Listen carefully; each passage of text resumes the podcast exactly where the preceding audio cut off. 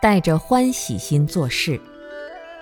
我们在人生中不停的追求，又不停的舍弃，而我们到底要追求什么？大多数人追求世间的快乐，这没有错。我们坐的舒服就不想动了，稍微不舒服就会动一下。安静的时候感觉很舒服，我们就选择安静。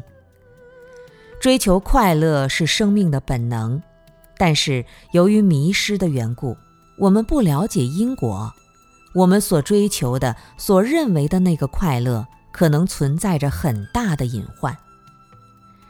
事实上，我们所追求的财色名食睡和色声香味触法，表面上看可以带来快乐，但背后蕴含了无尽的痛苦。这些痛苦其实并不是财色名食睡给你带来的，而是你内心认为有财有色是快乐的，这个认识是迷失的心态。这个心态会给你带来痛苦。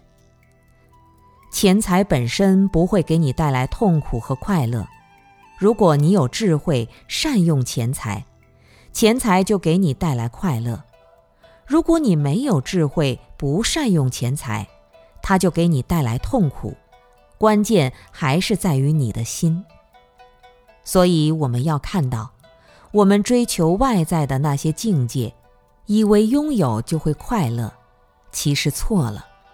内心中真正快乐与否，是看你所拥有的能否给你的生命、人生乃至国家和社会带来正面的影响。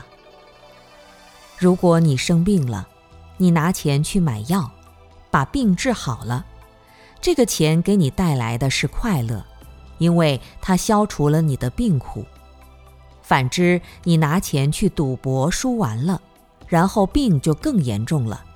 同样的钱财带来的却是更大的痛苦。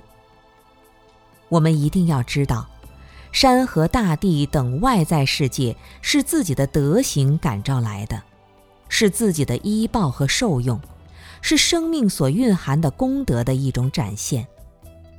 你在这个世界有受人尊重的地位。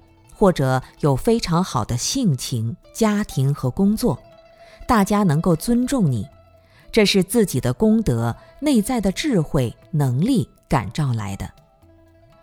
外在的善事，如果你没有用一颗善良的心去做，即使你也付出了同样的努力，这件善事的结果不一定是快乐的。